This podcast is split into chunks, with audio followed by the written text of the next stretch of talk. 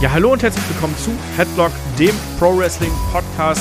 Und bevor es hier mit dieser Episode losgeht, ein kleiner Hinweis. Wie ihr vielleicht wisst, ist Head-to-Head -Head eigentlich ein Format, was wir im Supporter-Bereich präsentiert haben. Diese Episode stammt aus dem Jahr 2021 und dort nehmen euch meine Wenigkeit und der gute Markus Holzer mit zum 29. April 1996 und ja, den Shows von WCW Nitro und WWF Monday Night Raw. Wir stellen die Shows gegeneinander, wie ihr das kennt. Head-to-Head -head ja inzwischen eingestellt. Im Gegenzug dazu gibt es natürlich dann ähm, Monday Night Watch. Warum haben wir jetzt diesmal hier was aus der Vergangenheit rübergebracht? Weil wir gerade zwischen AEW Revolution Preview und Review stehen. Wir wollten auch nicht, dass ein großer Podcast hier untergeht. Deswegen etwas aus dem Archiv. Ich hoffe, ihr habt trotzdem viel Spaß dran. Und in diesem Sinne, ab dafür, Head to Head.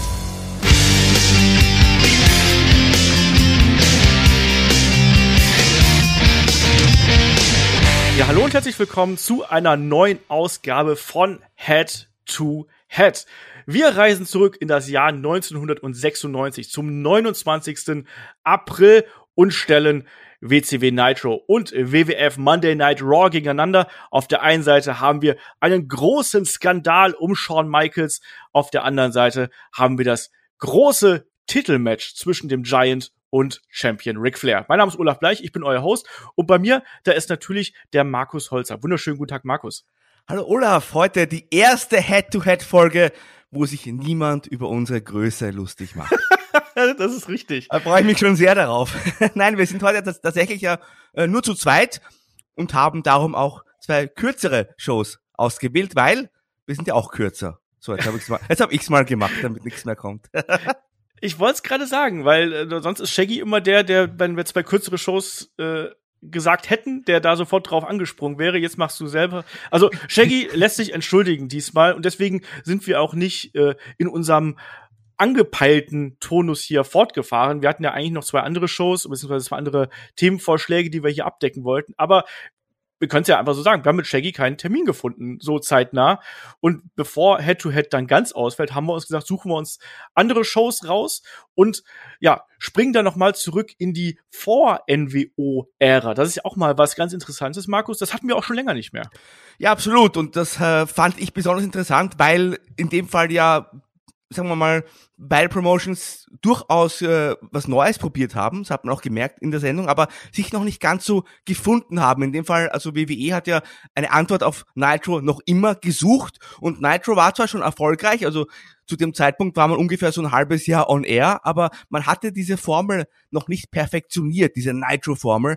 Und deswegen war das eine ganz, ganz interessante Phase, in die wir da heute einsteigen. Man muss ja sagen, man hat bei Raw ja, äh, bisschen was gegen die Wand geworfen und bei Nitro, da hat man sich schon gerade auch äh, im Main Event richtig was getraut und etwas getraut, was damals im TV nicht absolut Usus war und nämlich einen, ich sag jetzt mal, plakativen Titelwechsel gebracht. Heutzutage ist es ja was anderes und deswegen war das damals äh, schon auch eine kleine Sensation und deswegen haben wir auch die Shows ja heute ausgewählt, wegen dieser Nitro-Geschichte. Ja, und ich finde es eben auch wirklich spannend, weil wir haben natürlich immer so diese NWO-Zeit vor Augen, was ist da passiert. Da hat man dann irgendwie so die Chronologie auch sehr stark im Kopf. Was davor, und es, wir sprechen hier wirklich nur von wenigen Wochen, was davor passiert, das vergisst man alles so ein bisschen. Und ich finde, man merkt hier auch schon, gerade in der Konzeption von Nitro, dass da eine Entwicklung da ist. Also das ist rauer, das ist schneller, das ist ein bisschen edgier als das ähm, Raw ist zum Beispiel. Und das mag ich ganz gern. Genauso, du hast gesagt, bei Raw, äh, da entwickelt sich was. Ähm, aber es ist doch eine ganz komische Mischung aus der New Generation und der bevorstehenden Attitude-Zeit. Das finde ich hier eben auch so spannend. Deswegen war das ähm, eine Wahl von uns, die äh, wir hier getroffen haben, dann mal eine kürzere ja, Episode dann auch zu machen. Ich gehe auch davon aus, dass unsere Show hier heute ein bisschen kürzer sein wird, als ihr das äh, gewohnt seid. Trotzdem auf jeden Fall einiges, was wir hier besprechen können. Und Markus, du hast gerade schon angesprochen, natürlich ähm, WCW Nitro schon ähm, seit längerem on air. Ähm, aber ähm, in den Ratings, gerade jetzt in dieser Zeit, da ist man immer noch so ein bisschen hinten dran. Also wenn wir so schauen, da äh, die Wochen zuvor, da war Raw schon recht dominant, hat eigentlich immer in den äh, Ratings gewonnen, wenn auch knapp. Also wenn wir jetzt zwei Wochen zurückgehen, 3,1 zu 8,2, dann in der Vorwoche waren es eine 3,3 zu eine 2,7 und jetzt in dieser Episode oder an diesem Abend, den wir jetzt hier besprechen, am 29. April 1996, da war es das Ergebnis 2,9 zu 2,1. Also da hat offensichtlich der große Main Event nichts gezogen. Bisschen schade, vor allem auch wenn man sich die Woche danach anschaut. Da hatten mich dann auch die, äh, ja, die WWF noch viel weiter die Nase vorn mit 4,1 zu äh, 1,9. Aber das soll sich ja dann alles relativ schnell ändern, sobald Scott Hall erstmal äh, auftaucht. Und Markus, fangen wir doch vielleicht mal, wollen wir bei Raw anfangen? Ja, können wir gerne machen. Wir fangen ja sonst ja fast immer bei Nitro an.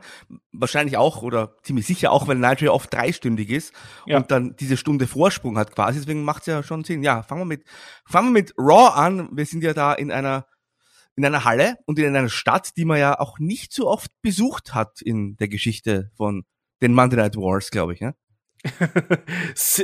Ich weiß gar nicht, wie man es jetzt auf Englisch ausspricht. Sioux. Äh, aber Sioux, genau so ist es. Nicht Sioux, aber Nein, Sioux das war, City. Beim Karl May waren es die Sioux. Ganz genau, ja. Und äh, wo sind wir denn zeitlich hier eigentlich äh, angelangt? Weil am Vorabend äh, gab es ja noch ein In Your House, Markus.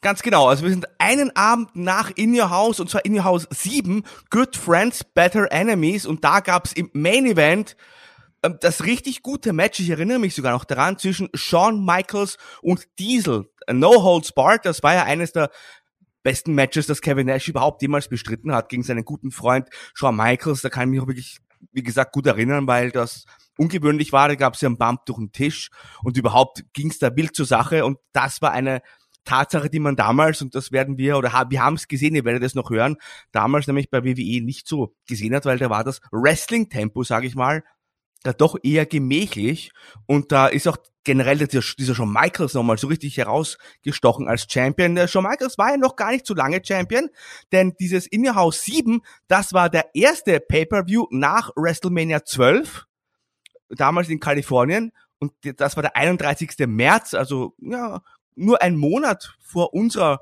Raw-Sendung hier und da hat ja Shawn Michaels im Ironman-Match Bret Hart besiegt und seinen Kindheitstraum sich erfüllen können. The Boyhood Dream. Ja, und dann eben im Nachgang erstmal hier gegen Kevin Nash. Ganz bekannt ist dieses Match auch dafür geworden, dass ja Kevin Nash sich das, das Bein, also die Beinprothese von Mad Dog Vachon geschnappt hat.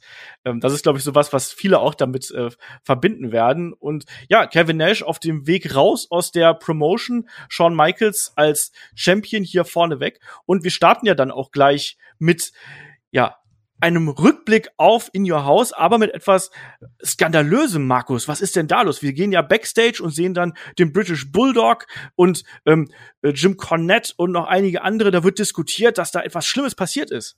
Ganz genau. Und äh, nachdem der Shawn Michaels gewonnen hat in der vergangenen Nacht, da hat sich dann der British Bulldog auf den Weg zum Ring gemacht, um Shawn Michaels zu konfrontieren. Dann hat man aber leider die Kameras abgedreht und diese Konfrontation, die sollten wir dann hier bei Raw live später nochmal serviert bekommen, denn ja, was soll man sagen? Der Jim Cornette vor allem, der damals der Manager des British Bulldog war, der hat ganz, ganz schwere Vorwürfe gegen Shawn Michaels in den Raum geworfen. Ja, das ist ein die große Storyline, die wir hier für ähm, Raw haben. Das findet dann so in der in der Mitte der Show statt. Ähm, wir starten aber in den Kampfabend vor allem erstmal mit der Musik der Smoking Guns im Hintergrund. das ist auf jeden Fall was, was wir hier haben. Und dann eben Vince McMahon und Jerry Lawley die Zuschauer begrüßen, ähm, darauf verweisen, dass äh, wir nicht nur diesen, diese Aufklärung des Skandals haben werden, der sich bei In Your House ereignet hat, sondern dass wir auch noch das Raw-Debüt des Ultimate Warriors haben werden. Holla die Waldfee, oder Markus? Da, da, da schließt sich ja für uns ein Kreis. Äh, ist gar nicht so lange her, da haben wir doch hier bei Head to Head das letzte Match des Warriors bei Raw kommentiert, äh, kommentiert, äh, aus unserer Sicht halt nachkommentiert, sagen wir mal. Und das war ja nicht so prickelnd. Aber diesmal wird's besser, denn ihr könnt euch auf was gefasst machen. Der Ultimate Warrior wird nämlich gegen Dr. Isaac Yankem im Main Event antreten. Und da, da schnalzen wir doch alle mit der Zunge als Wrestling-Puristen. Dave Meltzer poliert schon die fünf Sterne, wenn du mich fragst. Ähm, wir starten hier aber in den Abend mit äh, dem Match zwischen Bart Gunn und Mankind lieber Markus. Und man könnte ja eigentlich denken, Mankind ist ja auch kurz nach WrestleMania ähm, debütiert, hat ja sofort den Undertaker attackiert und ausgeschaltet, der Undertaker auch noch äh, nicht zugegen.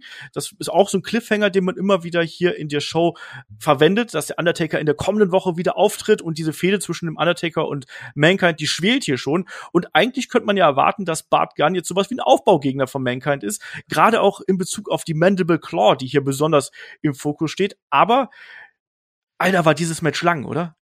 Ja, und auch langweilig. Also es war ganz interessant, ganz am Anfang dachte ich, oh, das wird eine schnelle Geschichte, weil äh, der Vince, der damals als Kommentator eben fungiert hat mit Jerry Lawler, der hat sich ja schon vorab für Bart Gunn entschuldigt. Er hat nämlich gesagt, Leute, ich sag euch eins, der Bart und der Billy, die werden bald die Tag Team Szene im Sturm erobern, wie sie es halt schon mal getan haben. Das wirkte für mich so, Leute, das ist ein Einzelmatch, nehmt, der wird das verlieren, aber im Tag Team, da ist der Bart Gunn richtig gut. Ja, und dann haben wir da ein, ein Einzelmatch gesehen, das, ich muss ganz ehrlich sagen, ich kann mich an kein anderes Match von Mick Foley, Mankind, wie auch immer, erinnern, das so langweilig war. Also, ständig hat hier der Bart Gunn äh, versucht, einen Armbar anzusetzen, ansonsten gab es nur Schläge in diesem Match, oder ist das aufgefallen? Die haben ja nur Punches ausgetauscht über weite Strecken. Ja, interessanterweise hat dann der Mankind irgendwann zu bluten begonnen. Ich glaube an der Hand oder am ja. Auge oder und ich weiß der Vince, der hat damals gesagt, also ist das jetzt so eine Art Kriegsbemalung beim beim Mankind oder so? Hat das auch nicht mitbekommen, aber ansonsten hat sich dieses Match für mich also nochmal deutlich länger angefühlt, als das wirklich war.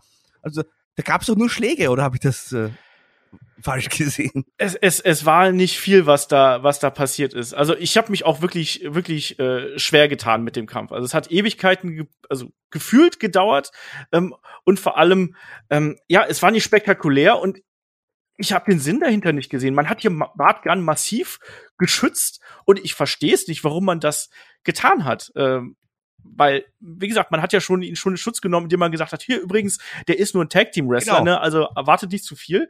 Und ähm, ja, Mankind ist ja dann irgendwann mit dem äh, mit der Schulter in die Ringecke gegangen und daraus hat sich ja dann diese Geschichte entwickelt, dass Bart ständig den Arm bearbeitet hat, um diese ja Gegenwirkung zu Mandible Claw irgendwo zu äh, aufzuführen ähm, ich habe den Sinn dieses Matches nicht verstanden. Und Bartgan durfte ja dann auch im späteren Verlauf die großen Aktionen hier ins Ziel bringen. Ne? Also da gab es ja dann auch durchaus mal einen Flying Dropkick vom obersten Seil ja, und wir genau. hatten auch einen Diving Elbow. Ganz genau. Kurz vorm Ende hat der Bartgan nochmal so richtig aufgedreht. ähm, hat dann auch zum Ground and Pound angesetzt auf Mankind und auch dieser Position aus der Unterlage hat er dann Mankind dann plötzlich die Mandible Claw angesetzt und da gab es natürlich kein Entkommen mehr. Bis dahin haben wir wirklich äh, ein, ein sehr langweiliges Match gesehen. Was mir aufgefallen ist, ganz interessant, ähm, man hat ja dann eine Werbepause zwischendurch gehabt und als wir da wieder zurückgekommen sind, hat man mal so einen Hallenschwenk gemacht und da hat man ja gesehen, ja, war doch einiges frei in der Halle. Also das ja. macht, diesen Fehler kennt man vom WWE eigentlich selten. Das stimmt. Also auch generell die Stimmung in der Halle war jetzt nicht gerade herausragend, um es mal ja, vorsichtig auszudrücken. Es war super still. Gerade wenn man zu Nitro geschaut hat, wo die Crowd wirklich red hot gewesen ist. Dieser Kampf ging übrigens knapp zehn Minuten. Es hat sich aber angefühlt wie zwei Stunden. Ja, absolut. Also wirklich. Wenn, wenn man heute irgendwie so ein 10-Minuten-Match sieht und ich will jetzt äh, nicht nur heute und früher vergleichen, aber vom Tempo her einfach, da muss man ja sagen, wir werden ja gleich auf WCW auch zu sprechen kommen, da war man bei WCW schon irgendwie deutlich dynamischer unterwegs und, und deswegen umso überraschender, dass äh, WWE dort noch so deutlich gewonnen hat an diesem Abend, sag ich mal, und gerade auch mit diesem Opener. Also ich hätte da auf jeden Fall umgeschaltet, das kann ich dir sagen. Ja. Bei diesem Match. Geht mir ähnlich. Man hat hier natürlich probiert, Mankind darzustellen. Gerade die Mandible Claw steht hier im Fokus, das zieht sich auch so ein bisschen durch die Show, aber eben auch Vince McMahon mit seinen Schlagwörtern, ne? Mankind, bizarre human being und keine Ahnung, was er uns da alles um die Ohren gehauen hat an Floskeln. Also man hat hier schon versucht, Mankind entsprechend zu platzieren. Ich verstehe aber dann nicht, warum Bart Gunn wirklich hier so eine prägnante Rolle gespielt hat. Ich glaube, wir haben im späteren Verlauf noch deutlich kürzere Matches gehabt. Ich glaube, hier hätte ein Squash hätte allen Beteiligten mehr geholfen und auch, dass Bart Gunn ja am Anfang einmal aus der Mandible Claw quasi rausgekommen ist. Es gab ja schon eine, eine, einen Versuch, wo ähm, Man, äh, wo Mankind hier die Mandible Claw angesetzt hat und da konnte Bart Gunn sich ja rauswuseln und ist dann aus dem Ring geflüchtet und hat sofort im Nachgang wieder einen Konter angesetzt. Ja. Ich habe gefragt so, Warum? Also warum Bart Gunn? Also der Undertaker ist noch vor knapp vier Wochen vom guten Mankind hier zerlegt worden, aber Bart Gunn hält zehn Minuten durch. Das habe ich nicht verstanden. Naja. Und verliert ja quasi auch nur, weil er während seiner dominanten Phase ganz kurz eine Unaufmerksamkeit äh, einstreut quasi. Ja, ja, also man, man schützt hier Bart Gunn. Klar, Mankind fährt den Sieg ein und am Ende ist es die Mandible Claw, die ihm dann den Sieg bringt. Und da hat man dann ja auch mit der Kamera, ich weiß nicht, ob es dir aufgefallen ist, aber da hat man ja super dicht drauf gezoomt auf das Gesicht und dann noch diese leicht blutige Hand, die wir bei Mankind gesehen haben. Also man hat hier schon probiert, Mankind wirklich ins rechte Licht zu rücken, aber die, das Match-Layout hier war mir absolut schleierhaft. Also das habe ich nicht verstanden. Ähm, und ein 10 Minuten Wrestling-Opener wie du richtig gesagt hast, also das hat hier überhaupt nicht gefunzt. Und wir gehen dann auch noch mal äh, backstage nach diesem Match und sehen dann, wie äh, Jim Ross äh, Bart Gunn noch mal befragen möchte, Markus, und der, der gute Bart, der kriegt ja kein Wort mehr raus. Nein, genau, also Jim Ross möchte Bart Gunn befragen, wahrscheinlich. Wollte ihn fragen, was hast du dir dabei gedacht, hier so ein langweiliges Match abzuliefern im Opener, wir sind hier im Quotenkrieg. Und dann hat aber plötzlich der Mankind, äh, das muss man ja sagen, Mankind, das Gimmick, das fand ich übrigens sehr genial, vom Aufbau her damals das Ursprungs-Mankind-Gimmick, das war ja so, dass er nach dem Match immer von dieser Klaviermusik beruhigt werden musste. Ja. Und dann hat er erst vom Gegner abgelassen und dann dachte man sich eigentlich, okay, Klaviermusik, jetzt hat der Mankind seine Arbeit erledigt, mehr oder weniger. Aber nein, während dieses versuchten Interviews von Jim Ross mit Bart Gunn, da ist plötzlich der Mankind aufgetaucht und hat hier Bart Gunn nochmal attackiert und ihm auch nochmal die Mandible Claw verpasst. Und das war zu dem Zeitpunkt schon irgendwie überraschend, finde ich. Ja, es hat auch noch mal diese Wildheit des Mankind-Charakters noch mal demonstriert, weil wie du gesagt hast, eigentlich äh, hat er dann von seinem Gegner abgelassen, er hat ja gewonnen, hat die Halle verlassen und dass er dann hier noch mal hinterrücks attackiert, das zeigt eben auch noch mal so ein bisschen, was für ein verrückter Typ das ist und das mochte ich eigentlich ganz gern. Und auch dass Bart quasi nach dieser Attacke durch die Mandible Claw eigentlich nicht mehr sprechen konnte und so komplett außer sich gewesen ist. Ähm, war eine hat gute Methode. Noch nie gefühlt, hat er gesagt. Also das hat ja. er fast. Er konnte sich nicht mehr bewegen, er war am ganzen Körper gelähmt und hat eben dieses Gefühl, diese, diese, dass hier die Nerven quasi abgeklemmt wurden durch die Finger. Das hat er noch nie erlebt. Das hat mir auch tatsächlich, das fand ich gut, wie man auch versucht hat, hier diesen Move overzubringen. Und das ja. hat man auch geschafft, ja. Ja, weil es ist ja auch ein merkwürdiger Move, wenn man ehrlich ist. Ne? Und Aber man fragt sich natürlich dann auch als, als Zuschauer so, hey, was soll denn das bewirken? Und äh, ja. Mankind ist ein neuer Charakter hier gewesen und entsprechend den Finisher hier zu etablieren, ist okay. Das könnte man so ganz mhm. gut machen. Ähm, wir gehen in der Show weiter. Ähm, hören erstmal, eigentlich schade, dass Shaggy nicht dabei ist, weil das ist sein, sein Liebling, kommt hier zum Ring, Savio Vega als Gastkommentator und ähm, wir sehen dann im Match Stone Cold Steve Austin, begleitet vom Million Dollar Man, gegen einen noch sehr jungen Scott Taylor, Markus, und äh, Savio Vega hat eine Public Challenge hier. Ja, es war so, dass Austin ihm vor einer Woche bei Raw die IC Championship vermeintlich gekostet hatte, weil Savio Vega damals gegen Goldust den IC Champion Match bestritten, war da gut gut dabei, sag ich mal, und dann hat Austin halt eingegriffen und hat dafür gesorgt, dass der gute Savio Vega das Match verloren hat. Und deswegen Savio natürlich stinksauer hier auf Stone Cold Steve Austin wenn ich jetzt Stone Cold Steve Austin sage, dann ist es natürlich auch ganz interessant, weil wir befinden uns hier in einer Zwischenphase. Also ja. der Ringmaster, er heißt schon Stone Cold Steve Austin, aber er ist nach wie vor Million Dollar Champion und er hat nach wie vor den Ted DiBiase an seiner Seite. Also es ist quasi mitten der, wir sind da mitten im Übergang von vom Ringmaster zu Stone Cold Steve Austin. Genau, wir sind noch nicht beim King of the Ring angekommen und es ist ja quasi jetzt diese Entwicklung, äh, weil Savio Vega fordert ja ähm, Stone Cold Steve Austin hier zu dem Caribbean Strap Match raus. Das hat er äh, als Gastkommentator gefühlt auch tausendmal gemast und dann anschließend noch mal äh, am Hallenmikrofon dann auch noch mal denselben Satz rausge rausgeknallt. Hier Public Challenge to Stone Cold Steve Austin for a Caribbean Strap Match und ähm, das ist ja dann die Geschichte, wo dann auch äh, Ted DiBiase quasi aus der ganzen Storyline hier ausscheidet und dann weg ist und dann kurze Zeit später bei der WCW auftaucht. Aber wie du richtig gesagt hast, es ist eine Übergangsphase und ja, Stone Cold Steve Austin hier nochmal in dieser Form zu sehen, fand ich auch ganz witzig. Noch witziger fand ich aber, dass wir von Austin einen Swing gesehen haben. Also hier Cesaro wäre stolz, ja. oder?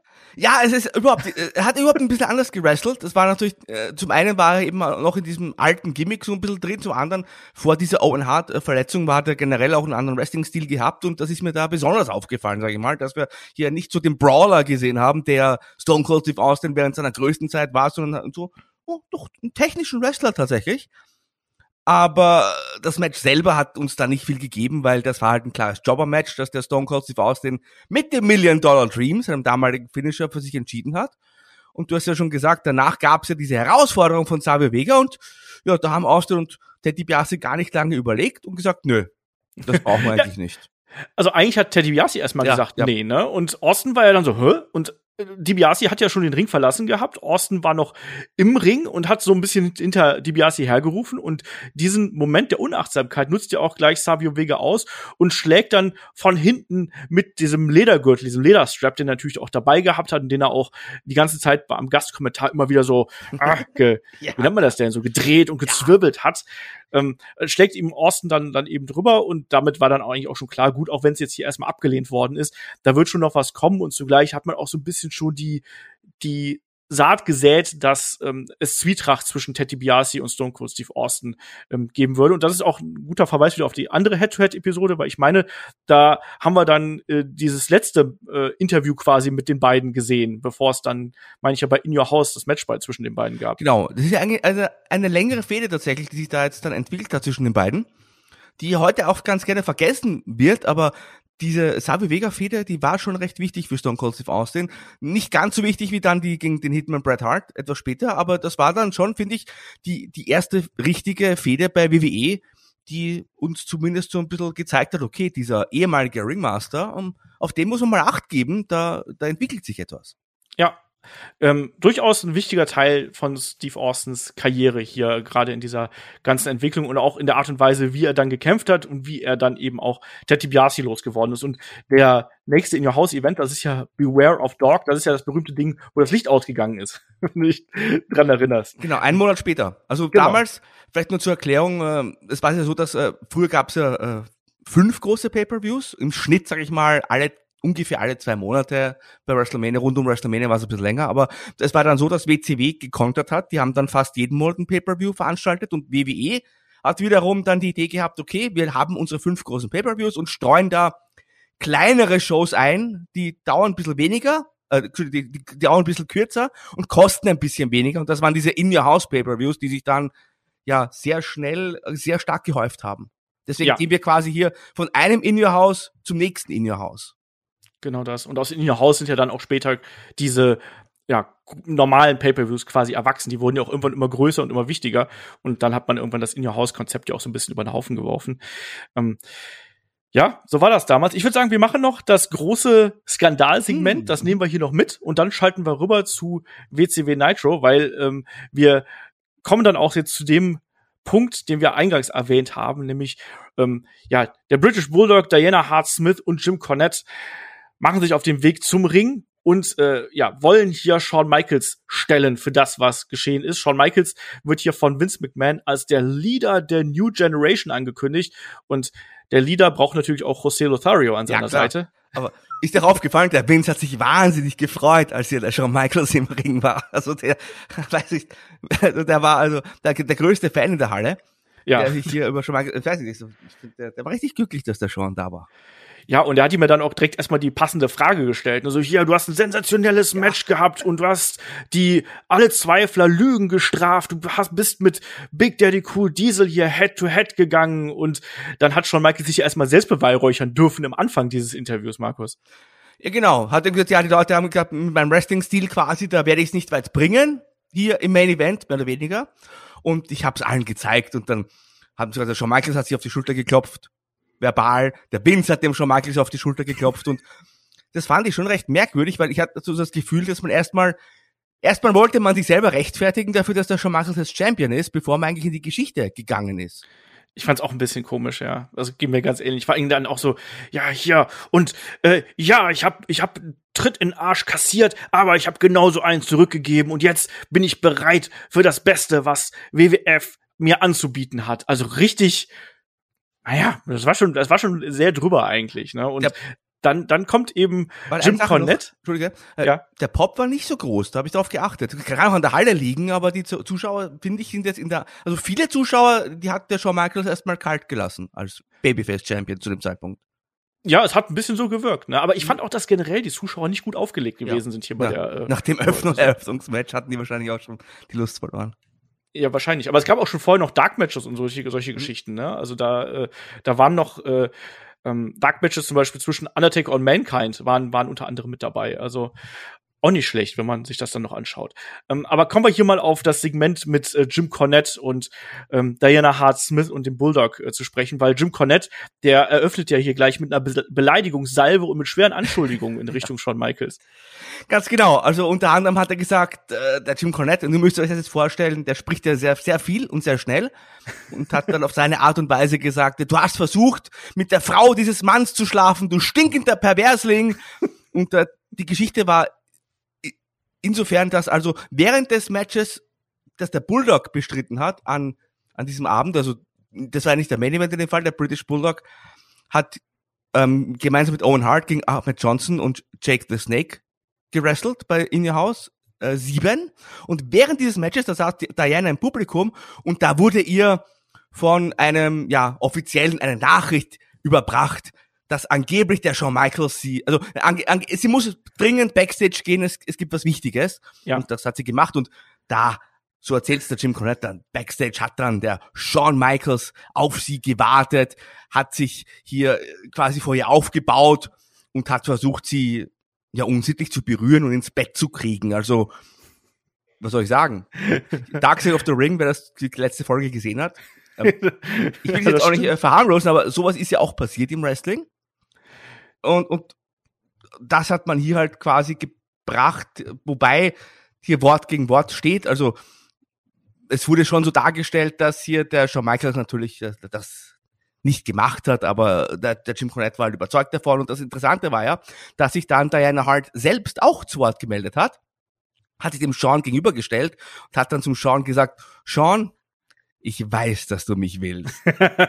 also ich, ich will gerade ganz kurz noch mal was zu ja. Jim Cornette sagen, weil er ähm, dieses Ranmachen ja auch so schön ausstaffiert hat. Ne? Shawn Michaels hat ja da nicht mit einem Strauß Rosen auf ihn gewartet, sondern in einer dunklen Ecke ja. hat er ihr aufgelauert und hat seinen Arm um sie gelegt und hat die Avancen gemacht, der Shawn Michaels. Also ich fand, es war in dem Punkt auch schon so übertrieben, dass man es eigentlich nicht ganz so ernst nehmen konnte, weil es halt so überzeichnet gewesen ist. Und Shawn Mike äh, und Jim Cornette hat ja dann auch mit tausend und einem Schimpfwort hier äh, Shawn Michaels ja. belegt äh, mit Ehebrecher und äh, mein Lüstling und ich was weiß nicht was. Ein Tier verhält sich so, genau. hat er gesagt. ja, wie gesagt, also Diana hat sich dann auch dem Sean gegenübergestellt und der hat aber dann relativ schnell äh, klar Kante gezeigt, hat gesagt, Mrs. Smith, bei allem Respekt, bitte schmeicheln Sie sich nicht selbst. Ja.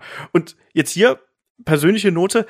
Ich habe gestern davor gesessen und habe in dem Moment gedacht, Scheiße, das hat das, ich wusste das noch auswendig, dass Shawn Michaels das sagen würde. Und ich weiß nicht, wieso mich dieses Segment anscheinend im Jahr 96 so berührt hat, dass ich mir das gemerkt habe. Aber ich wusste diese, ähm, diese Geschichte mit Diana, die dann sagt, ähm, Sean, I know that you want me. Und dann Shawn Michaels, der sagt, Don't flatter yourself. Das hatte ich so im Kopf. Das fand ich ganz, also ich habe mich da selber dabei ertappt, dass in irgendeinem Hinterstübchen bei mir, dass das äh, sich so festgesetzt hatte. Und dann gibt's ja die Ohrfeige von Diana gegen Shawn Michaels.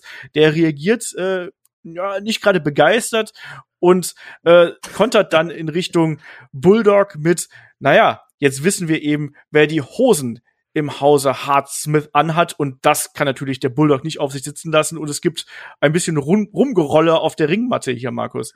Ja, eine Frau, die sich hier selbst verteidigt, damit kann er schon Michaels gar nicht umgehen, offensichtlich.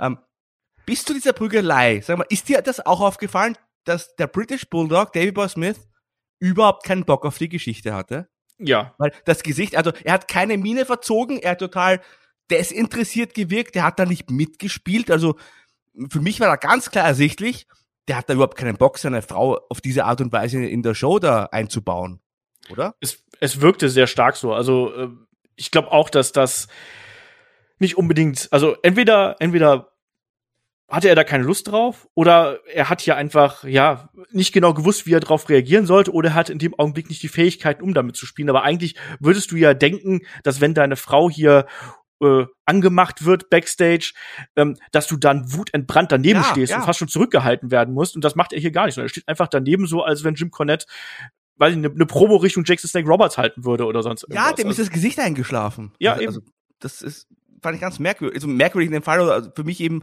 hat sich dadurch erklärt und ich meine, ich kann es auch nachvollziehen, weil ich meine, die Wrestling-Geschichte hat uns ja auch gezeigt, immer, wenn äh, Ehefrauen aus dem wahren Leben eingebaut wurden, äh, das ging dann für die Ehe selten gut aus im wahren Leben. Ja, das ist richtig. Also, das wirkt hier ein bisschen seltsam. Ich finde ohnehin, dass dieses Segment innerhalb der Konzeption der Show eine ganz merkwürdige Rolle einnimmt, weil es nimmt natürlich, ist natürlich schon so relativ ja, in your face und das ist eine, hat eine eindeutig sexuelle Konnotation und durch die Schimpfworte, die Jim Cornette hier verwendet, die sind alle noch so im Rahmen, aber das fühlt sich ganz, ganz anders an als der Rest der Show. Ging dir das nicht auch so? Ja, ich fand's überhaupt, ich, fand das nicht gut, wie es gemacht wurde, weil irgendwie es für mich wird nicht klar, äh, nicht klar genug ersichtlich, dass es nur ein Plan ist von Jim Cornette. Weil ja Diana Hart dann sich ganz klar auch äußert und so. Und ich weiß nicht, ich finde ich, finde es total ungut tatsächlich, also als Geschichte, gerade aus heutiger Sicht, aber auch damals schon. Und irgendwie, wie gesagt, für mich wirkt das nicht klar genug, finde ich. Weil, ich meine, das steht Wort gegen Wort und ich meine, Shawn Michaels war ja auch der Heartbreak Kid und ist gar nicht so lange her, da war ja auch noch ein Bösewicht, der irgendwie auch irgendwie ne, Sherry an seiner Seite hatte und schlecht behandelt hat und wie auch immer. Also ich weiß auch nicht, ob das die richtige Geschichte zum richtigen Zeitpunkt war, um mir Shawn Michaels als neuen Babyface-Champion zu präsentieren. Ja, vor allem, weil er ja auch nicht wirklich, ähm, also er ist ja weder respektvoll noch sonst irgendwas, sondern er sagt ja im Endeffekt, sorry Diana, du bist halt eine alte Schabracke, auf die stehe ich nicht, ne? Und also, halt, wenn man es wenn man's ehrlich sagt, mit dem Don't ja. flatter yourself. Und mal ganz ehrlich, ich meine, Diana Hart, ähm, welcher Single-Mann im Publikum hätte jetzt nicht auf ein Date mit ihr gehen wollen? Also war eine hübsche Frau. Also. Ja, aber Shawn Michaels halt nicht, ne? Und ja, total unsympathisch eigentlich mit der Shawn Michaels. Und die ganze Geschichte. Also wie gesagt, man hatte damals ja eh ein Problem, den Shawn Michaels so als Babyface richtig overzubringen in der Rolle. Wie sich auch den nächsten Monaten danach noch gezeigt hat. Und ich glaube einfach, dass man da mit dieser Geschichte zu diesem Zeitpunkt einfach auch ins Klo gegriffen hat. Gerade Shawn Michaels gegen British Bulldog ist natürlich ein Match, das haben wir dann ja auch gesehen beim nächsten In Your House, aber hätte man vielleicht anders aufbauen müssen. Ja, ich glaube auch, dass es das nicht gebraucht hätte und ich bin auch bei dir, dass das nicht unbedingt Shawn Michaels geholfen hat, weil er hier auch nicht, er wirkt hier nicht sympathisch, ne? Auch äh, zwischendurch, wo er dann auch José Lothario so ein bisschen zurückpfeift und weiß nicht, also richtig als Babyface kommt er hier für mich nicht rüber, sondern da ist halt schon eine gehörige Portion Arroganz und sehr herablassend äh, zu, zu Diana dann auch. Natürlich, Diana ist hier in dem Punkt dann auch ein Heel-Character, aber so richtig nett ist das alles nicht. Nein. Und ich glaube auch nicht, dass man damit jetzt Leute äh, dazu bewogen hat, ja Mensch, also den Shawn Michaels, den möchte ich jetzt aber anfeuern, weil der macht sich ja hier über die Frau lustig und nach, nachdem er beschuldigt worden ist, äh, da übergriffig geworden sein. Tue ich mich ein bisschen schwer mit. Ähm, Zuschauer haben auch nicht besonders stark darauf reagiert. Das Match der beiden, das muss man dazu sagen, natürlich dann bei In Your House, das war richtig gut. Ja, gar keine Frage, klar. Shawn Michaels im Ring über jeden Zweifel erhaben. British Bulldog auch ein, ein großer Wrestler zu Recht und einfach ein guter Typ. Also ich mochte den auch immer gerne. Man muss halt dazu sagen, Shawn Michaels als Babyface hat halt die ganze Regentschaft eigentlich nicht funktioniert. Für mich hat Shawn Michaels als Babyface sowieso erst äh, in der, seiner zweiten Karrierehälfte richtig funktioniert. Äh, wahrscheinlich auch, weil der Shawn Michaels, den wir da jetzt gesehen haben, am 29. April 96, das war halt der echte Shawn Michaels. der, der war halt auch wirklich ein Ungustel, auch Backstage. Also alles, was man gehört hat und gesehen hat und der war halt auch nicht, wenn, er, wenn du dich gerade mit ihm befreundet hast, war das jetzt auch niemand, mit dem du vielleicht gerne mal ein Bier getrunken hast. Ja, er war kein Babyface im echten ja. Leben. Und vielleicht wirkt genau deshalb die ganze Geschichte hier so künstlich. Also ich fand, ich fand Jim Cornette hier mal wieder äh, ganz überzeugend in der Art und Weise, wie er es rübergebracht hat. Ich mochte mhm. auch, dass das so überzogen gewesen ist. Ich muss aber dazu sagen, ich weiß nicht mehr genau, wie ich die Story damals aufgenommen habe. Also jetzt heute, finde ich, hat man das schon erkannt, weil Jim Cornette so over the top gewesen ist, dass das eher in Richtung äh, Trick ging. Ich glaube, damals habe ich das, war ich mir da nicht auch nicht so 100% sicher, wie du schon gesagt hast, Markus. Also ja, schwierige Kiste. Auf jeden Fall, das ist die große Story, die man jetzt hier für die nächsten Wochen entfaltet und entblättert, ähm, die dann auch den nächsten äh, In Your House Event Headline wird und der dann auch ja eigentlich das letzte Bild hier von ähm, Raw sein wird, wenn wir dann nachher zum Ende kommen. Ich würde sagen, an der Stelle äh, schalten wir rüber, oder? Mach mal, ja. So, schalten wir rüber zu äh, ja, WCW Nitro und was mir da erstmal aufgefallen ist, also im Vergleich zu, zu Raw, wie groß und ja, riesig und prunkvoll wirkt denn bitte schön WCW Nitro so auf den ersten Blick? Wobei die Halle an sich jetzt, fand ich jetzt für das, was wir später noch gesehen haben bei Head to Head, in dem Fall früher, aber später bei Nitro, war die Halle dann trotzdem recht klein, finde ich. Weil wir haben zuletzt ja so 98 herum besprochen. Da war nochmal deutlich mehr los. Aber ja, im Vergleich, dazu möchte ich ja sagen, ich habe ja zuerst Nitro geschaut und dann Raw bei unserem ja. Head to Head in der Vorbereitung und bei dir war es genau umgekehrt. Und das ist ganz interessant, weil man dann die ein oder andere Szene und Sendung ja doch ganz anders wahrnimmt, weil mir zum Beispiel ist die Halle klein vorgekommen, hier das Albany Civic Center in Georgia. Witzig, also mir, mir kam es groß vor und auch vielleicht dadurch, dass sich bei äh, Raw so viel so gezogen hat. Ich fand die Show recht schnell. Ich fand das Wrestling deutlich anders und flotter. Und äh, also für mich wirkte WCW Nitro viel, viel frischer und ja, unverbrauchter, ja. als das Raw damals gewesen ist. Ja, absolut. Und also ich finde ja ganz interessant, zu welchem Zeitpunkt wir uns hier gerade auch in der Geschichte von WCW befinden, weil auch das, wir haben jetzt beim Stone Cold Steve von der Übergangsphase gesprochen. Wir sind ja auch in einer absoluten Übergangsphase, weil es ist jetzt gerade mal einen Monat her, da haben wir, also in WCW-Situation.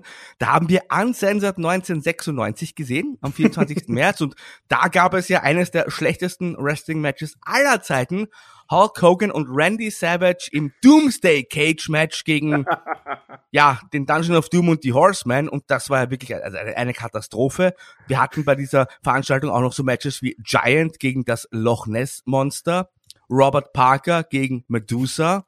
Gut, es gab auch Conan gegen Eddie Guerrero, aber auch da sind wir eigentlich in einer Übergangsphase, wo sich WCW ja aus dieser Hulkamania äh, Nostalgie-Welle, zumindest im Main Event, äh, ein bisschen ja emanzipiert, sage ich jetzt mal. Mhm. Und mit NWO kommt erst noch, aber äh, dafür, dass man in dieser Übergangsphase ist, finde ich, hat sich, wie du schon gesagt hast, Nitro aber aber richtig äh, modern und, und stark angefühlt im Vergleich zu zur Konkurrenz und das hatte ich gar nicht mehr so auf dem Schirm, dass es eigentlich dann so schnell, obwohl ich, also dieses, an Sensat kann ich mich natürlich noch sehr gut erinnern, gezwungenermaßen, aber dass man da eigentlich dann trotzdem schon recht ein buntes Programm hatte, auch rundherum, das fand ich dann schon sehr interessant. Wir sind übrigens, ähm, das noch vielleicht zur Einordnung, paar Wochen vor dem nächsten Pay-Per-View, und zwar ist das dann Slamboree, und da da gab es eigentlich auch keinen sonderlich groß aufgebauten Main Event, weil da war alles auf diese Lethal Lottery aufgebaut, wo Tag Teams zusammengewürfelt wurden und die jeweiligen Sieger haben dann in einer Battle Royale gegeneinander gewrestelt und der Sieger, der sollte dann ein Titelmatch bekommen. Das war eigentlich das, das große, die große, äh, ja, der große Kaufgrund, sag ich mal. Es gab natürlich auch noch Titelmatches, aber die wurden ja mehr so aus dem Ärmel geschüttelt, sag ich mal. Ja. Und, wie gesagt, also klare Übergangsphase, oder? Absolut. Also das, das hat man hier auch gemerkt. Äh, man hat aber auch gemerkt, dass man hier eben durchaus auch einen anderen Weg geht, als Raw das getan hat. Du hast diese äh, Lethal Lottery angesprochen. Da hat, da hat man ja auch immer wieder drauf verwiesen, gerade auch schon beim Opening Contest, den wir ja hier gehabt haben. Das war ja gleich ein Title-Match, ne? Mit Harlem Heat gegen Sting und Lex Luger. Das war ja wirklich auch ein Match, das hättest du auch beim Pay-Per-View bringen können. Mhm. Aber man hat das dann hier eben auch genutzt, um dann zu sagen, ja, wie wird's dann bei Slamboree sein? Dann ist ja Lex Luger nicht an der Seite von Sting, sondern an der Seite von Road Road Warrior Hawk und er trifft auf Road Warrior Animal und Booker T. Wie wird das wohl laufen? Und ähm, im späteren Verlauf wurde ja dann auch angekündigt, dass Sting gegen den Giant im Main Event antreten wird. Also man hat hier schon versucht, den Pay-per-View dann entsprechend zu verkaufen. Warst du eigentlich ein Freund von dieser Lethal Lottery, von diesem Konzept? Das hat man ja einige Zeit bei der WCW gehabt. Ähm, also wenn man sich so die Card anschaut, also Slamboree ist mit äh, gut 15 Matches vielleicht ein bisschen überladen. Ja, und davon gibt es aber einige Matches, die irgendwie dreieinhalb Minuten, drei Minuten dauern. Also diese, ja. äh, eigentlich furchtbar. Diese Paper war wirklich schlecht, soweit ich mich erinnern kann. Das Konzept finde ich schon ganz, ja, das, da kann man was damit machen, sage ich mal, aber dann vielleicht nicht gerade in der Fülle. Dann nicht, dass man hier so, so viele Matches und immer wieder die gleiche Geschichte erzählt, weil irgendwann ist halt diese Geschichte Partner gegen Partner oder wie auch immer, diese auserzählt nach dem dritten Mal. Ja, ich glaube auch nicht, dass man unbedingt 16 Teams braucht. Also ich glaube, da hätten es acht Teams auch gereicht. Ähm, ich mochte das Konzept eigentlich auch ganz gern, aber wie du gesagt hast, du hast halt immer eine ähnliche Story und eben die Fülle an Matches, da war es halt irgendwann zu viel. Du wusstest irgendwann gar nicht mehr genau, wer ist denn jetzt eigentlich in der Battle Royale und wieso überhaupt. Ähm, aber naja, das war damals die WCW und damals war die WCW auch hier sehr, sehr stark in Übergangsphase. Du hast es schon angesprochen. Wir haben Ric Flair als Champion, ähm, der dann hier im Main Event auf den Giant trifft. Das wird auch gleich am Anfang noch von äh, Steve Mongo McMichael, Eric Bischoff und Bobby the Brain Heen am Kommentar hier nochmal betont und ähm, Heenan und äh, Mongo sind sich ja auch einig und sagen, ja, also der Giant, der wird das machen. Ne? Und ähm, da wird auch nochmal verwiesen, dass wir einen Parking Lot Brawl bekommen und dann eben auch noch Sting und Lex Luger gegen Harlem Heat. Ich muss sagen, also das von, von, von den Matchups her, die wir hier haben, äh, da hauen sie schon einiges Großes raus und man startet ja auch wirklich Red Hot mit Harlem Heat gegen Sting und Lex Luger und du hast gerade angesprochen, Shawn Michaels hat nicht so den Pop bekommen, aber also Sting und Lex Luger haben ordentlich den Pop bekommen hier. Ja, absolut. Und ich muss ja auch sagen, das war mh, hm, rund elf Minuten lang das Match. Das war ein richtig flottes äh, Tag Team Match. Das hat mir gut gefallen. Also gerade wenn du jetzt den Vergleich ziehst mit dem Opener bei Raw, Mankind gegen Bart Gunn, das war ungefähr genauso lang und ja, kannst du fast nicht vergleichen. Also Lex Luger und Sting gegen Harlem Heat, da war ordentlich, ordentlich was los. Das war ein modernes Match, sag ich mal. Ja. Und das hat mir richtig gut gefallen. Und es gab auch noch eine Geschichte, in der Geschichte quasi. Also Lex Luger, der damals ja zwei Gürtel getragen hat, der war ja Tag Team Champion mit Sting, aber auch Television Champion. Und da gab es immer wieder so die Geschichte, wie gut verstehen sich die beiden, weil Lex Luger hatte auch immer wieder Einflüsterer und da war man nicht sicher, ist er jetzt gut, ist er böse?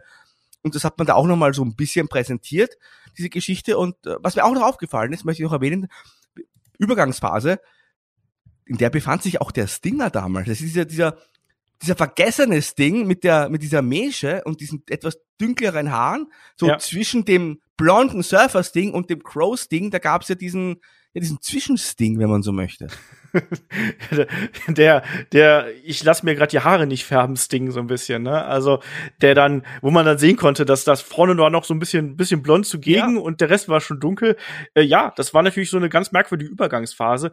Ähm, ich war nicht so der Riesenfreund von dieser, diesem Sting. Äh, ich mochte auch die Story mit Lex Luger nicht so gern. Aber hier, gerade wenn Sting und Booker T im Ring gestanden haben, also die haben da schon richtig abgefeuert, gleich zu Beginn zwischen den beiden. Ähm, da gab's dann von, von Booker einen Kip-Up, Sidekick haben wir dann gesehen, dann einen, einen Slam von, von Sting, großer Elbow hinten dran. Und immer wieder, gerade wenn die beiden dabei gewesen sind, gab's dann wirklich schnelle Aktionen. Und mir hat das Match richtig gut gefallen. Ja, und ja. selbst Lex Luger und Stevie Ray haben nicht gestört.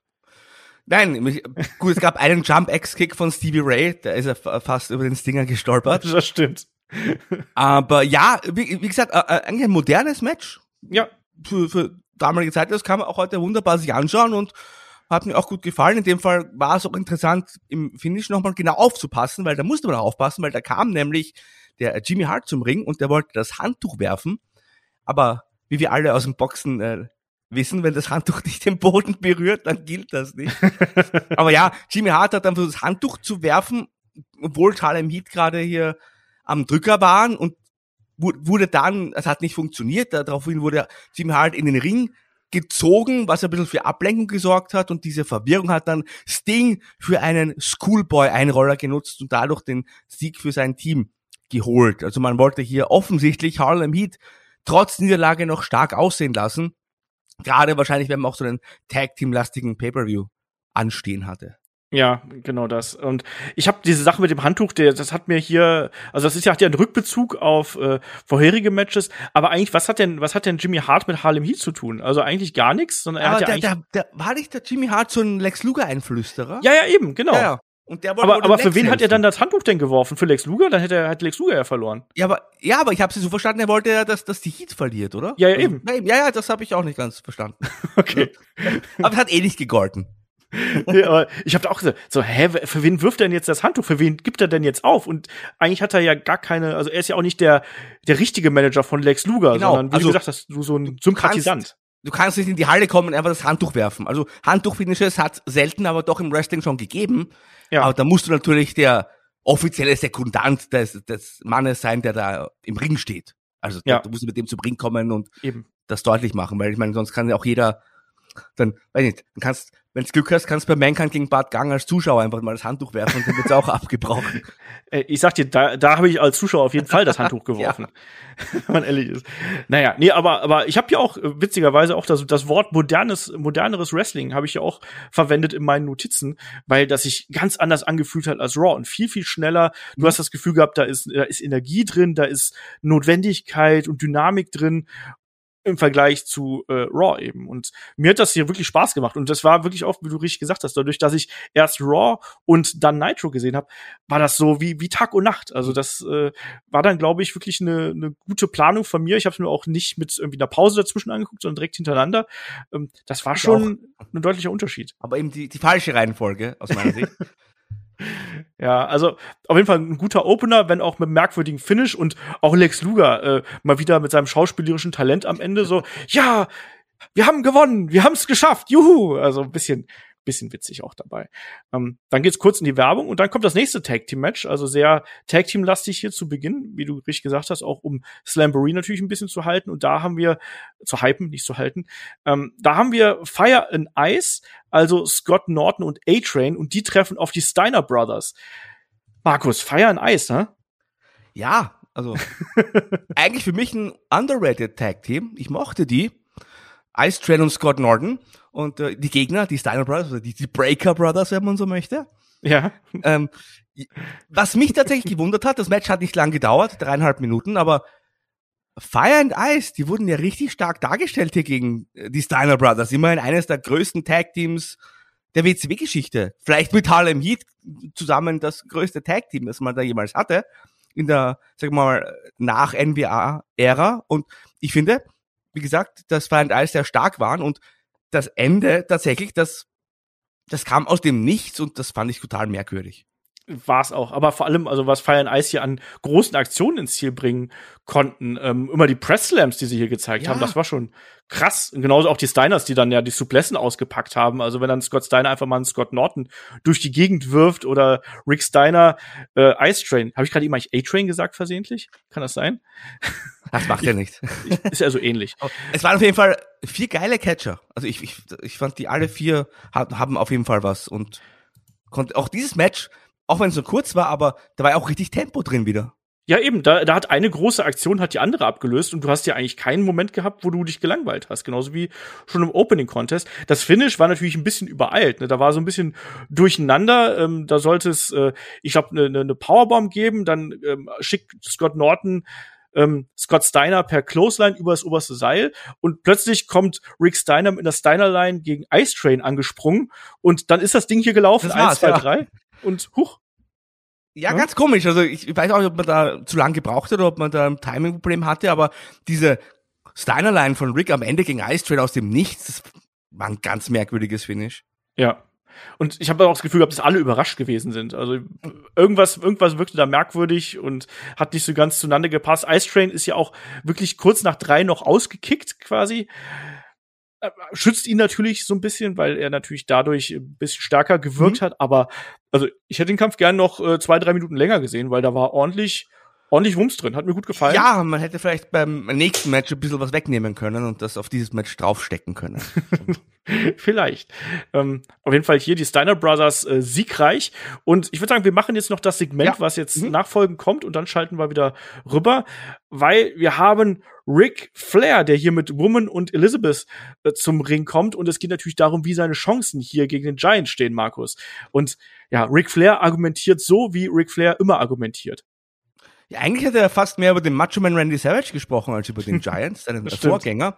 Äh, was mir übrigens äh, sehr gut gefallen hat, da habe ich wieder drauf geachtet, waren hier die Avancen von äh, Woman gegen Mean Gene. Ja. Hat, ich, ich, fand das immer total unterhaltsam wie hier äh, wo man immer versucht hat, hier den Min Jean so ein bisschen ja, mit ihm zu flirten und ihn in die Bredouille zu bringen. Dem Min Jean war das ja immer recht unangenehm. Das war so ein, so ein, so ein Spielchen und ich fand das immer total unterhaltsam. Und heute auch noch, wenn ich das so sehe. Also Angst hat der Nature Boy nicht, aber also ist es dir auch so gegangen? Ich hatte das Gefühl, das war für Ric Flair-Verhältnisse eine sehr schwache Promo. Der wirkte irgendwie so unfokussiert es war ein bisschen wirr, was ja, glaube ich genau. auch einfach darin liegt, dass er bei Slamboree ist ja im Tag-Team mit äh, dem Macho Man unterwegs, generell die beiden hier in der Fehde verstrickt und irgendwie wirkt dieses Titelmatch, was jetzt hier so eingestreut wird, wirkt fast wie Nebensache, weil eigentlich die Geschichte mit äh, Macho Man Randy Savage hier wichtiger ist. Er betont ja auch noch mal, ähm, Elizabeth hier nochmal, dass er der quasi dem guten Randy Savage ausgespannt hat und so. Und dann diese Sache mit dem Giant, das ist ja eher so die letzten 15, 20 Sekunden, wo sie dann, wo er dann äh, Woman nochmal anspricht, so hier, schau, schau dir Woman an und schau dir Elizabeth an und äh, wird befragt dann die beiden, ähm, ne, hat Ric Flair hier Chance, ist Ric Flair also ein Mann wie der Giant? Und dann sagt er, nee, also ähm, der Giant ist auch ein, ist ein kleiner Mann verglichen zu Ric Flair und äh, ja, keiner kann, kein Mann kann an Ric Flair irgendwie rankommen und Ric Flair dann abschließend so, Giant, komm und hol's dir. Also ein bisschen, ein bisschen wirr ja, war das auf jeden Fall. Absolut. Ich fand das total, also gerade für eine Ric Flair Promo fand ich das richtig enttäuschend tatsächlich, aber ja. Ähm, war, im Endeffekt war nicht das Schlechteste an diesem Abend. Also das möchte ich jetzt nicht sagen. Was war denn das Schlechteste für dich? Hallo? Ich weiß, wir können mal äh, rüberschalten und dann sind wir vielleicht, äh, so. kommt da etwas, worüber man sprechen könnte. Okay, dann äh, schalten wir rüber. Wir können ja ganz kurz noch äh, was danach kommen, sagen. Oh ja. Die, die, die Werbung noch mit reinnehmen. Also wir haben natürlich erstmal noch Glacier. Glacier ist auf dem Weg, Markus. Mm, ja, das wusste man. Es ist, our world is about to change. Die Welt wird sich verändern. Blood runs cold. ja. Coming soon to WCW. Also, wir wissen jetzt, was kommt, aber der Clip selber der war ja schon richtig geil und hat auch, ich war damals, kann mich noch erinnern, auch sehr, sehr gespannt, was uns da erwarten sollte. Ging mir genauso. Ich war super neugierig, was Glacier sein würde. Und ich weiß auch, dass ich, dass ich den beim ersten Auftritt total spannend fand und dann hat es auch sehr schnell nachgelassen. Ähm, und dann haben wir noch Werbung fürs WCW-Magazin, ja, Markus. Und Klassiker. Ja, das war wieder wunderschön, oder? Ich, ich liebe diesen Spot irgendwie. Ich muss ganz ehrlich sagen, das ist so eine guilty pleasure von mir. Der kleine Junge, der sich beim Lesen in den Stinger verwandelt und dann auch wieder zurück verwandelt und am Ende auch sagt, ah, where do they get this stuff? Also ich, ich war, ich bin ja, war immer auch begeisterter Magazinleser. Ich habe auch das englische WCW-Magazin, wenn ich, wann immer ich es bekommen habe, ja auch gerne gekauft. Und ja, ich weiß nicht, ich finde diesen, ich mag diesen Clip irgendwie. Ich find's auch witzig. Also die Art und Weise, wie man damals so Werbung gemacht hat, das, das ist schon richtig cool und das bringt auch so ein bisschen, es ist halt unsere Kindheit, ne? Und ja, ja. wir, wir haben ja immer so ein bisschen neidisch Richtung ähm, Richtung Amerika geschaut. Ne? Was, was gibt's da alles und was haben die für coole Spielzeuge und für coole Magazine? Und ich finde genau das verkörpert das hier ganz, ganz stark. Ja, aber auch äh, ganz lustig die Geschichten, die man immer vorgestellt hat. Diesmal zum Beispiel große Geschichte. Gibt es einen Plan zur Zerstörung der Hulkamania? So. Ja, wenn schon, denn schon. Und auch mit, äh, was steckt wirklich hinter Randy Savage und Miss Elizabeth und solche Sachen? Mhm. Stand da auch drin. Ja. Ich habe die, also ich hatte das große Glück, ich habe dieses WC-Magazin hat es dann bei uns auch gegeben, hier ähm, in einer Trafik, also bei uns halt ein Kiosk. Und ich habe die alle. Ich habe das deutsche WCW-Magazin, das WWF-Magazin, eben das englische WCW-Magazin, die Power Wrestling, auch die Pro Wrestling Illustrated. Man, ich habe das alles verschlungen damals. Habe sehr, sehr viel Geld für Wrestling-Magazine ausgegeben. Kann ich verstehen. Erklärt vielleicht auch meinen Job dann später. Wahrscheinlich. Also, bei mir war es genau andersrum. Ich habe sehr viel Geld in Videospielmagazine ausgegeben und das ist dann mein Job geworden. Also so ist man durch Print beeinflusst worden. Ähm, schalten wir an der Stelle trotzdem mal rüber zu Raw, weil da wird's jetzt, oh, da geht's jetzt richtig hammerhart zur Sache. Oh ja. Ein Eliminator. Es geht um eine Titelchance, oder? Ja, auf jeden Fall. Äh, die Rockers, die New Rockers, Marty Jannetty und Live Cassidy treffen auf die Godwins und bei den Godwins oh, also als ob, als ob Marty Jannetty und Live Cassidy nicht schon eh schon vom Gimmick her super schwierig gewesen sind. Ähm, die Godwins, die jetzt hier mit, mit Schweinchen ähm, zum Ring kommen und wo die Schweinchen ganz offensichtlich Angst haben und Hast so. Hast du das gesehen? Der Henry, der hat das arme Schwein da so gezogen und die Beine ja. haben sich gar nicht bewegt. Das fand ich nicht Das gut. war richtig schlimm. Meine Freundin hat neben mir gesessen und hat auch gesagt, was, was, was, was ist das denn? Ich so, ja, das ist 25 Jahre her, es tut mir leid. Das ist, das ist grauenvoll. Ähm, ja, ganz schlimm. Das Match war auch nicht viel besser, Markus. Boah, also das Match. Also hat dann mal ewig gedauert, bis es überhaupt angefangen hat. Weil die, da sind die einen rausgegangen und wollten erstmal nicht, dann sind die anderen gefolgt und dann ging es so hin und her. Und dann haben wir auch noch mal Sunny im äh, Splitscreen gesehen, weil äh, Sunny damals die Managerin der Tag Team Champions, der Dunners. Und die wurde gefragt, na, welchen Sieger hättest du denn lieber in diesem Match? Weil, wie gesagt, das Team, das sich hier durchsetzt, das bekommt dann eine Titelchance. Und da hat Sunny auch gemeint, hm, ich schaue mir das mal in echt an quasi. Und dann ist Sunny auch zum Ring gekommen, um sich dieses tolle Match anzuschauen. Und also bei WCW hatten wir äh, wirklich zwei richtig gute Matches bis dahin und bei WWF hatten wir jetzt das dritte Match und also das war ja wirklich, das war ja überhaupt nichts. Nee. Da, also also ich fand es auch ganz, ganz schlimm. Vor allem am Anfang, da haben wir natürlich diese Szene gehabt, wo dann die äh, Rockers hier gegen Phineas vorgehen. Phineas, der dann da durchdreht und sein, sein Eselstritt und so da und sich nicht zurückhalten lä lässt und ähm, die beiden Rockers hier, die schinden Zeit und das wirkt alles unfassbar zäh und dann gibt's am Ende noch mal ja hier ein bisschen Durcheinander und das Ding endet dann ähm, als Sunny rauskommt und Sunny ähm, ja so ein bisschen schöne Augen Richtung Phineas macht. Phineas winkt ihr dann ja auch. Und ähm, Hillbilly Jim vertreibt Sunny dann ja im Nachgang endet aber letztlich alles in einem Brawl, dass Live Cassidy und Phineas sich draußen weiter prügeln, weil Phineas ja so aufgebracht ist und so unkontrolliert ist. Und ja, dann gibt's einen Double Countout hier. Ganz einfach mal so. Und Jerry Lawler macht dann ja gleich äh, Sunny hier zum, ja, Köpfchen des Tages so ungefähr und sagt, Mensch, die ist so klug. Wir, wir haben keinen Sieger. Das heißt, es gibt auch keinen Number One Contender. Nie wieder. Markus. Nie wieder. Ja, also, ja, also während des Matches habe ich mir aufgeschrieben, was soll das alles? Weil wie gesagt, da gab so viel Stalling in diesem Match. Ja. Und, und äh, ich, also mir auch noch äh, aufgefallen ist, dass der Jerry Lawler gesagt hat, ja, die New Rockers, die sind ja viel besser als die Original Rockers. Das kannst du halt nicht mal als Heel sagen, finde ich. Aber ja, es gab dann diesen Double Countout und also das, dieses Segment, das war von Anfang bis Ende eigentlich nix. Ich meine, klar, Sunny war damals super over und hat natürlich ihre Qualitäten gehabt, aber diese ganze Godwin-Geschichte, auch mit dem Phineas, der in Sunny verliebt war, das hat sich auch ewig dann noch gezogen. Also, das ist halt einfach ganz schlecht, wenn ich das so sagen darf. Und dieses Match war auch ganz schlecht. Äh, vielleicht nur eine Sache. Der Martin Schnetti hatte seine Knieschoner offensichtlich vergessen. Äh, dem gibt's nichts weiter hinzuzufügen. Ich fand das auch ganz schlimm. Das Match hier war schlimm. Ähm, die Story, die man hier angestoßen hat, die war, die war schlimm. Und das Ganze drumherum, also das wirkte ganz also noch nicht mal aus der Zeit gefallen, aber gerade auch in Kontrast mit dem, was wir dann eben bei Nitro zum Beispiel sehen, wirkt das ganz skurril fast schon und ganz unpassend, was, was hier bei Raw teilweise präsentiert wird. Also ich habe mich da wirklich ertappt, dass mir das, das, das, ich, ich weiß nicht mehr, wie, warum ich damals WWF geschaut habe, ehrlich ja. gesagt, weil das war wirklich schlimm. Ja, so wie wahrscheinlich auch Tradition, warum halt ja. viele auch noch viele Raw sich anschauen. Aber ich hatte auch so das Gefühl, man wollte edgy sein mit diesen beiden Frauengeschichten, man wollte mhm. irgendwie die Grenzen aufzeigen. Gleichzeitig, wenn du dir zum Beispiel das Wrestling anschaust, ist das ja völlig altbacken und ja. langweilig. Also man hat da wirklich nicht genau gewusst, äh, was man eigentlich präsentieren möchte das sieht man dann auch ganz gut am Main Event natürlich, ne, oh. wo dann der Ultimate Warrior, der ja hier auch, also selbst da hat der sich ja schon wie aus der Zeit gefallen angefühlt und dass man den dann hier als großen ja Debütanten quasi bei Raw debütiert äh, ankündigt und da als als Speerspitze für diese Episode vorführt, das war schon merkwürdig einfach insgesamt. Und du hast gesagt, genau dieser, dieser Vergleich mit, auf der einen Seite haben wir was, was, was edgy und so ein bisschen erwachsen sein soll, auf der anderen Seite hast du halt auch so, so Kinder-Characters und ähm, einen ganz merkwürdigen Showaufbau. Ich kann es gar nicht anders sagen. Und ja, hier haben wir einen Draw, und äh, die Storyline, die quasi jetzt angestoßen wird mit Phineas und Sunny. Und wir gehen dann weiter nochmal backstage ähm, in den ja, Heizungskeller. Äh, Jim Ross interviewt Mankind, um nochmal die Mandible Claw zu erklären. Und ich sag's nochmal, das fand ich eigentlich ganz ja, gut, ja. dass man dem Ganzen so ein bisschen Fundament gibt.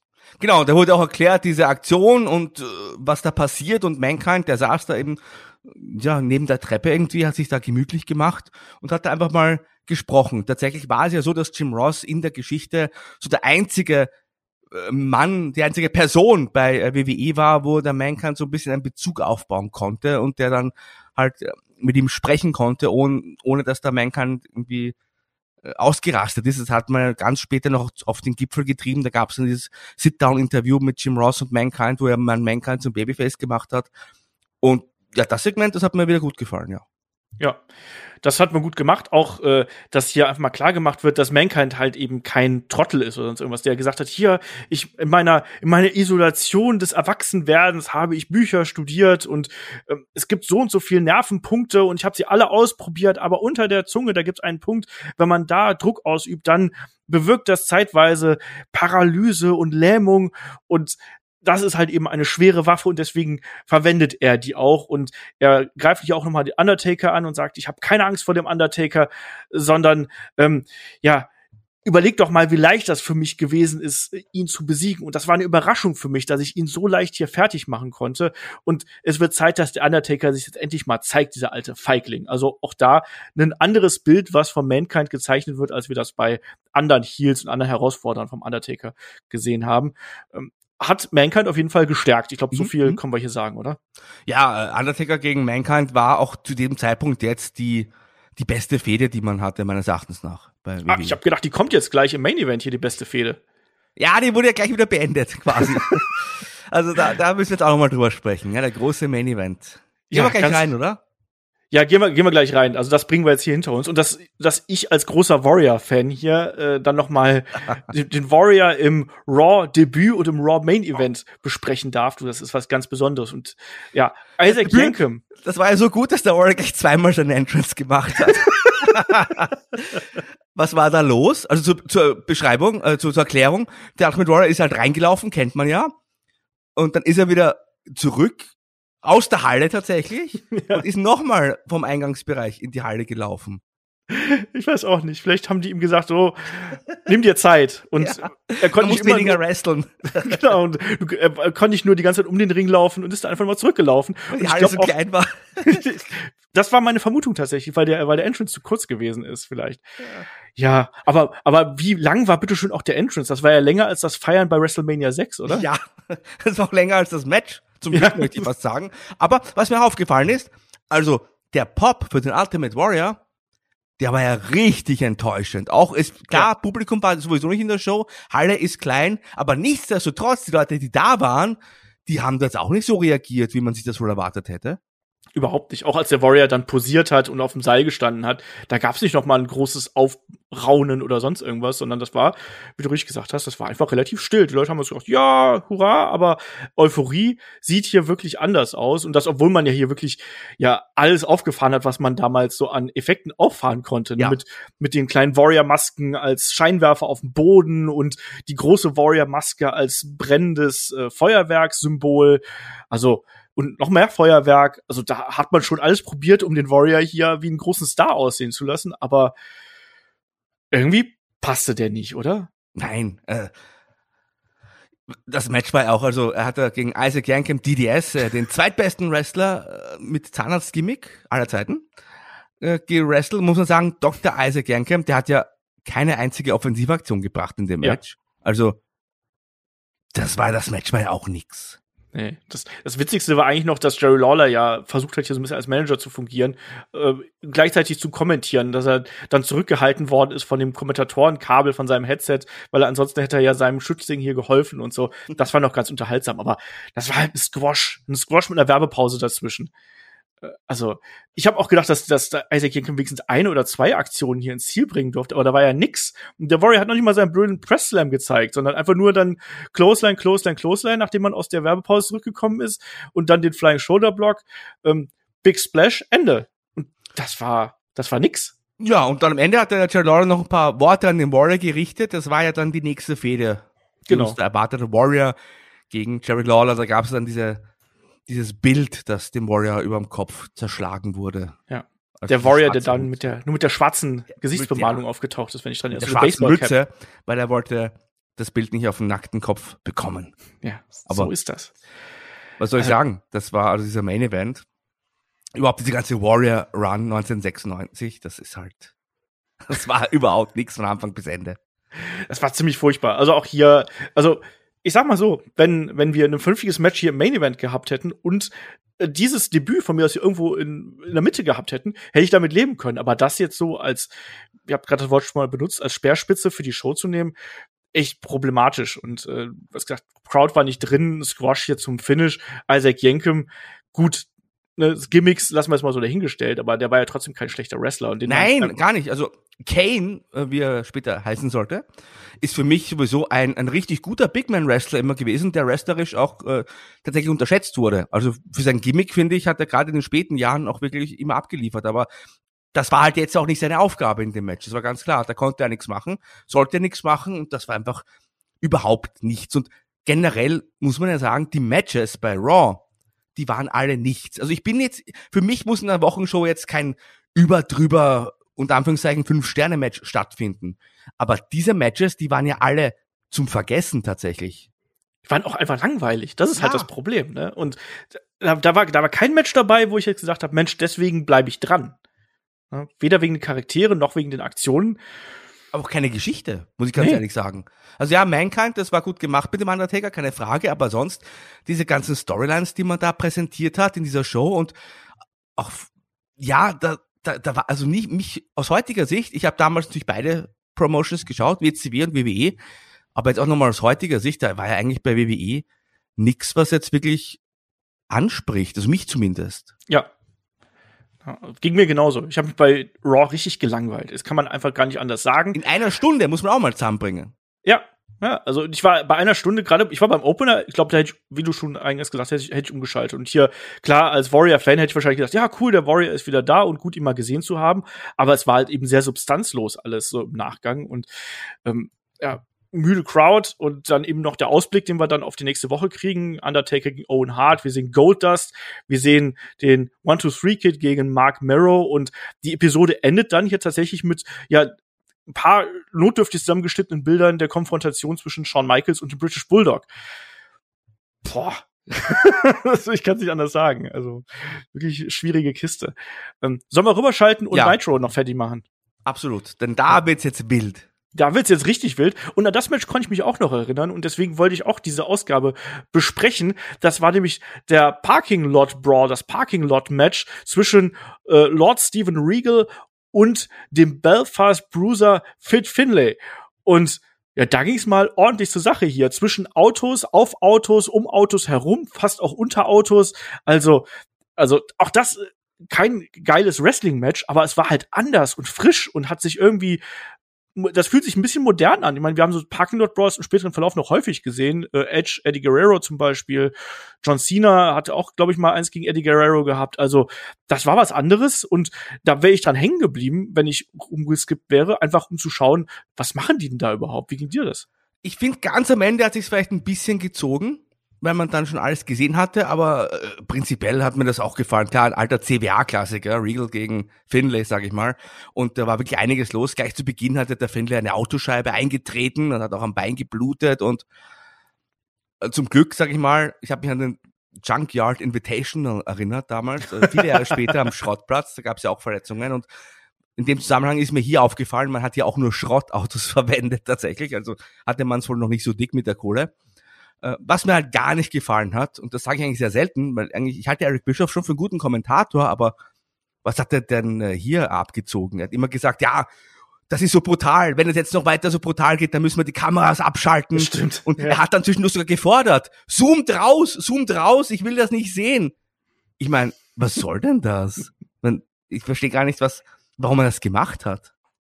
Ich verstehe es auch nicht. Vielleicht um noch zu unterstreichen, wie wild das hier ist, dass das quasi, ja, das geht schon über die, über die, die Grundethos von Wrestling hinweg oder so aber er kann doch nicht äh, bestimmen, dass die Kamera einfach hier rauszoomt. Das macht er nee, doch zum Heal bei den Zuschauern.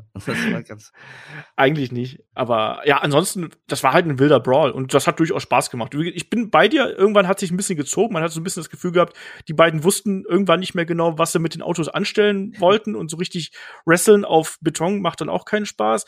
Aber die haben sich schon große Mühe ja. gegeben, hier wirklich was rauszuholen. Da wurde dann mit dem Sicherheitsgurt gewirkt, den sie einfach mal so aus dem Fenster rausgezogen haben. Da ging es auf Autos auf so eine Ladefläche. Ähm, es gab äh, ja eine, eine Frontscheibe, die später noch kaputt gegangen ist und ein Slam auf die Motorhaube und dann zum Ende war es dann eben der Piledriver aufs Autodach von äh, Steven Regal gegen äh, den Belfast Bruiser hier und dann der Sieg für Regal und und Finlay, der dann der dann nach Sekunden wieder aufsteht und sich so eine abgestoßene oder abgebrochene Stoßstange da schnappt und außer sich ist vor Wut und äh, Bobby Heen, der dann zum Abschluss noch ruft, ah, das ist das ist noch mein Mietwagen hier, mit dem ihr da gerade zerstört habt. Hätte ja. ihm früher auffallen müssen, dann wäre es lustiger gewesen. das stimmt. Ähm, interessant ist auch im Hinblick auf Slamboree, da waren die beiden dann nämlich Partner, das wurde auch noch erwähnt. Das fand ich eigentlich ganz clever, dass man hier tatsächlich diese Fehde mit diesem brutalen Match, dass man da quasi auf Slamboree auch schon äh, hinweist, weil ich meine, Leute, die sich da so geben, sag ich mal, äh, wie sollen die zusammenarbeiten? Das fand ich ganz nett.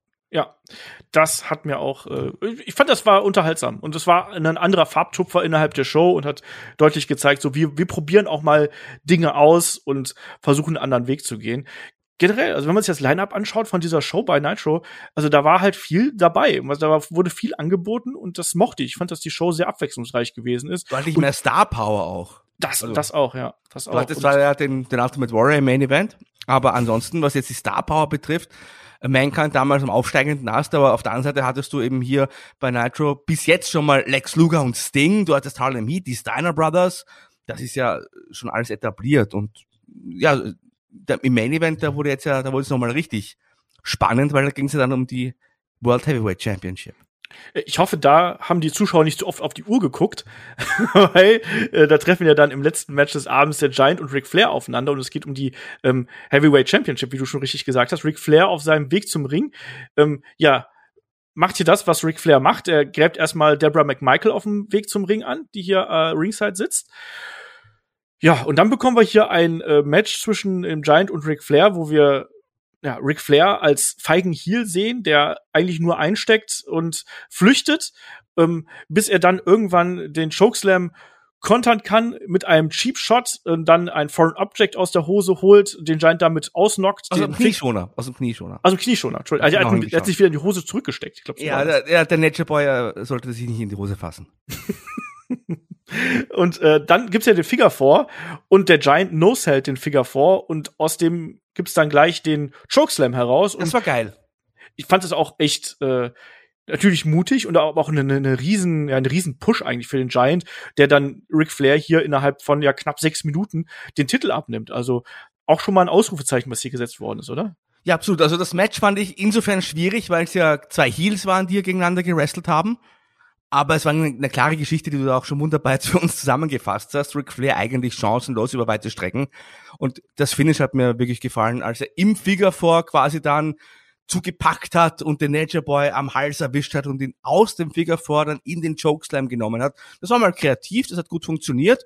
Und ja, Chokeslam 1, 2, 3, Ende, Titelwechsel nach nicht einmal sechs Minuten in der TV-Sendung, äh, neuer World Heavyweight Champion. Das war schon überraschend. Also kein Macho Man und nix, sondern wirklich ganz klare Geschichte hier. Ja, und zeigt eben auch, dass quasi bei Nitro alles passieren kann. Ne? Da kann auch mal ein Titelwechsel kommen, wenn so ein großes Match angesagt ist. Und da verliert auch mal ein Ric Flair in kürzester Zeit. Das ist natürlich auch eine Wachablösung. Ric Flair damals schon absolut etablierter Star und der Giant ja noch sehr jung und auch sehr unerfahren eigentlich damals gewesen. Aber ähm, für das, was es gewesen ist und für das, was es sein soll, nämlich ein Push für einen Giant, der dann hier als Champion vorne weggehen soll, hat das für mich gut funktioniert. Und Flair brauchte zu dem Zeitpunkt auch einen Titel mhm. nicht, wenn man ehrlich ist, oder? Ja, absolut. Die Geschichte mit dem Macho Man hat ja auch äh, so funktioniert, die man dann noch äh, gebracht hat. Äh, ja, absolut, absolut apropos gebracht. Es gab da noch ein Interview. Der Min Jin, deshalb fand ich immer sehr gut bei WCW. Wenn was passiert ist, war der Min Jin immer zur Stelle. Der ist auch diesmal in den Ring gehüpft, um hier den neuen Champion und seinen Manager Jimmy Hart zu interviewen. Und ich fand das Interview von Jimmy Hart recht merkwürdig. Das habe ich mir auch aufgeschrieben, denn der Jimmy Hart hat gesagt, Ric Flair geht mit den Ladies nach Hause und Jimmy Hart geht mit dem World Champion nach Hause. Also da ja. hat er uns auch was verraten, was mir bis da noch nicht bekannt war. genau. Und der Giant äh, auch fast schon mit so einer Art ähm, Babyface-Turn, oder? Wenn er sagt, hier, ich bin jetzt der Champion und ich bin ein Fighting-Champion und er zählt dann gleich die ersten Wrestler auf, die er vor die Flinte bekommen ja, möchte. Die größten, er sagt Hogan, Sting und Macho Man, kommt nur und ich nehme es mit euch auf, ja. Also ist nichts mit äh, hier feige Chicken Shit Heel oder sonst irgendwas, sondern er sagt hier, ich bin der Champ, bringt die großen Kaliber ran, eigentlich wie Shawn Michaels, oder? ja, ja, auch hier, ja, der, der Jimmy Hart geht halt auch mit dem, mit dem Giant nach Hause. So wie die gute äh, Diana Hart nicht so, mit dachte, dem Shawn Michaels nach Hause geht. ich dachte, José Lothario geht mit Shawn Michaels nach Hause.